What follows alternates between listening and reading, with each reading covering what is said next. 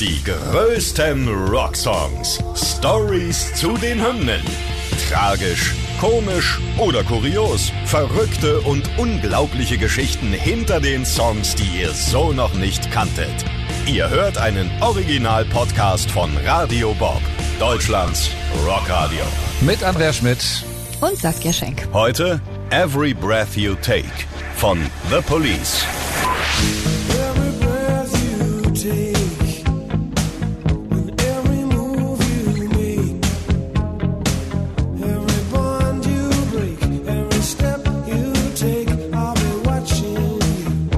Was für ein schöner Song. Ja, für viele ja der schönste Song von The Police.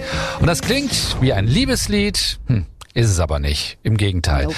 Bei Every Breath You Take handelt es sich um den am meisten wohl missverstandenen Song der Rockgeschichte, an der auch auf vielen Hochzeiten gespielt wird, auch immer noch, und da so gar nicht hinpasst. Denn es ist alles andere, wie gesagt, als ein Liebeslied, was daran liegt, dass Police-Frontmann Sting total unglücklich ist damals. In der Band gibt's gerade sehr viel Stress und seine Ehe mit Francis Tomelty steht vor dem Aus. Die beiden haben sich 1974 beim Musical kennengelernt. Sie spielt da die Hauptrolle, er ist damals dort Musiker in der Band. Zwei Jahre später heiraten sie, also noch bevor The Police gegründet werden. Sie bekommen auch zwei Kinder, Joseph und Kate. Im April 82 ist dann aber Schluss. Sting verlässt Francis, nachdem er eine Affäre mit einer Schauspielerin begonnen hat. Dennoch empfindet er noch sehr viel für Francis. Ja, und das war eine Affäre, die übrigens in der Boulevardpresse richtig breit getreten wurde, weil Trudy Styler eine gute Freundin von Francis war und Sting sich da halt nicht ganz so vorteilhaft verhalten hat. Zwar heiraten er und Trudy ja später und sind auch noch bis heute zusammen, aber es war eine sehr schwierige Zeit für ihn und da ist er geflüchtet vor der schlechten Presse und vor seinen eigenen Gefühlen, weil es ging ihm natürlich selber auch schlecht bei dieser Trennung, nach Jamaika und zwar er mietet mietet sich in den Golden Eye Estate ein von James Bond Autor Ian Fleming. Mhm. Er ist in dem Anwesen, als er tatsächlich seinen Schmerz niederschreibt, einen Text für einen Song kommt in ein paar Minuten zu ihm im Schlaf quasi, setzt er sich hin, schreibt das auf und als er ihn dann so ein paar Tage später wieder sieht, ist er erstmal erschrocken, weil das ein ganz schön düsterer, creepy Songtext ist über Stalking. Es geht um Überwachung, über Kontrolle, so ein bisschen Big Brother inspiriert. Und in einem Interview erzählt er, dass es eigentlich als romantischer Song gestartet ist in seinem Kopf, aber dann diese Wendung genommen hat. Und deswegen, wenn man sich den Song zuerst anguckt, denkt man, man auch, es ist romantisch, verführerisch, aber nee, wenn man ein zweites Mal hinhört, merkt man, dass ein Zwang dahinter steckt, auch eine Art von Besessenheit und dass es ziemlich düster und unheimlich ist. So, der Text ist also da, fehlt noch die Melodie. Kein Problem, so ein Welthit, schreibt's Ding doch im Schlaf. Und in diesem Fall stimmt es ja, du hast ja auch schon erwähnt, denn die Idee dazu hat er mitten in der Nacht. Er rafft sich hoch, ist total verschlafen. Er setzt sich ans Klavier und nach einer halben Stunde ist er fertig. Er reist zurück nach England und nimmt dort in den Utopia Studios eine erste Demo-Version auf einem Achtspurgerät auf.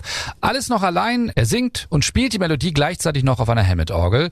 Und schon da ist Ding sich sicher, das Ding wird ein Riesenhit. Er sagt, er saß da am Klavier und schreibt Every Breath You Take und er weiß in dem Augenblick, dass es der größte Hit werden würde, den er je haben würde. Deshalb äh, war es auch so einfach, den auf das Album mit draufzunehmen, obwohl die anderen Mitglieder sagten, er sei einfach zu einfach, zu simpel. Aber es war irgendwie so ein gewisses Klima in der Zeit.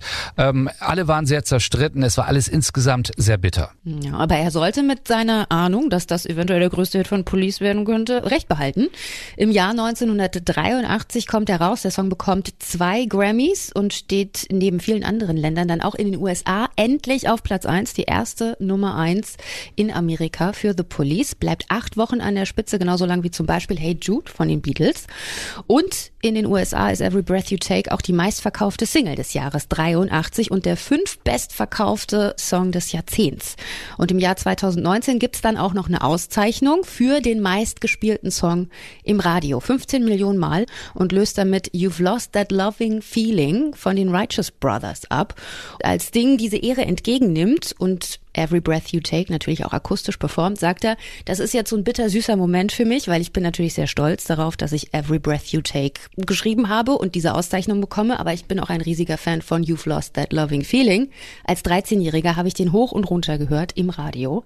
Ja, die ganzen Erfolge, obwohl die Times zum Beispiel damals ja über Every Breath You Take geschrieben hat, dass er nur aus ein paar Akkorden bestehen würde, einem starken zentralen Gedanken, ja, und zwei Minuten mit einem Reimlexikon. Und so ein bisschen haben sie recht, das hat Sting selber in einem Interview zugegeben. Er sagt, es ist mein erfolgreichster Song, aber es ist in keinster Weise ein origineller Song.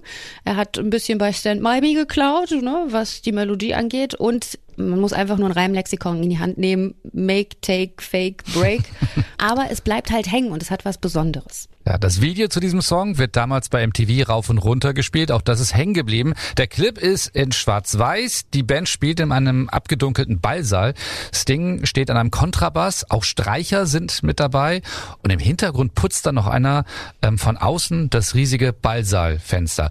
Und auch für dieses Video gibt's dann Preis. Und zwar bei den allerersten MTV Video Music Awards. Ja, wir gehen nochmal zurück zu den Aufnahmen, denn als sich The Police 1982 im Studio getroffen haben, um die neue Platte aufzunehmen, kursierten schon Gerüchte, dass die Band wohl nicht mehr lange ist. Ich meine, sagen wir es so, also die haben sich ja gerne mal gekloppt, auch von Anfang an schon, gerade Sting und Schlagzeuger Stuart Copeland. Nach dem Album zuvor haben sich alle Mitglieder mit Soloprojekten beschäftigt gehabt, aber sie gehen dann eben doch nochmal ins Studio für ihr fünftes und, wir wissen ja auch, letztes Album Synchronicity. Und da ist dann eben auch Every Breath You Take enthalten. Ursprünglich hatte Sting ja noch den Plan, äh, wie auf der Demo-Version mit einer Hammond-Orgel zu arbeiten, aber das fanden alle doof, das klang nicht nach The Police.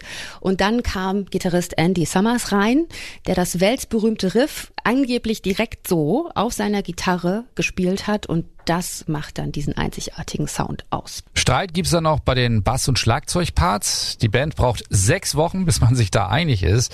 Die Stimmung ist halt schlecht. Sting schreibt die meisten Songs und akzeptiert eigentlich auch keine Veränderungsvorschläge der anderen Bandmitglieder.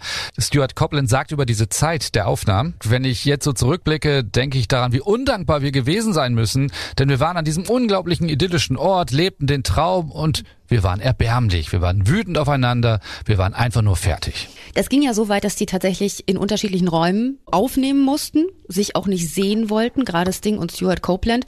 Sting kam morgens rein, ist dann nachmittags Skilaufen gegangen und andersrum, Stuart dann nachmittags und ich glaube, Sting war so ein kleiner Diktator, weil er nun mal auch sehr kreativ war und er hat halt einfach keine Veränderungen und keine Kritik zugelassen. Und der Manager, Miles Copeland, musste ja auch eingeflogen werden während der Aufnahmen, weil im Grunde die Frage im Raum stand, beenden wir das jetzt hier alles und trennen uns und machen das Album noch nicht mal fertig oder geht's weiter? Sie haben sich dann nochmal zusammengerauft, das Album kam raus und anschließend natürlich auch die Tour. 1986 verkünden sie dann eine längere Auszeit, eine sehr lange Auszeit. Keiner glaubt mehr so wirklich an Comeback, auch weil Sting ja mit seinen Solo-Sachen noch erfolgreicher ist, als er zu Zeiten von The Police mit den anderen beiden war. Aber es gibt das Comeback. 2007, 2008. Das letzte Konzert von The Police findet dann am 7. August 2008 in New York statt. Und der letzte jemals gemeinsam gespielte Police-Song ist dann Every Breath You Take. Auch interessant. Ohne diesen Megahit hätte es einen anderen Megahit so wohl nie gegeben. Michael Stipe von R.E.M. sagt mal über Every Breath You Take, der Song war fantastisch und irgendwie unheimlich. Deshalb wollte ich einen Song schreiben, der noch besser ist. Und daraus entsteht dann Losing My Religion. Aber über den Song sprechen wir dann ein anderes Mal. Die größten Rocksongs. Stories zu den Hymnen. Ihr wollt mehr davon? Bekommt ihr jederzeit in der MyBob-App und überall, wo es Podcasts gibt. Und die geballte Ladung an Rocksongs gibt's nonstop in den über 40 Rockstreams, in der App und auf radiobob.de. Radio Bob. Deutschlands Rockradio.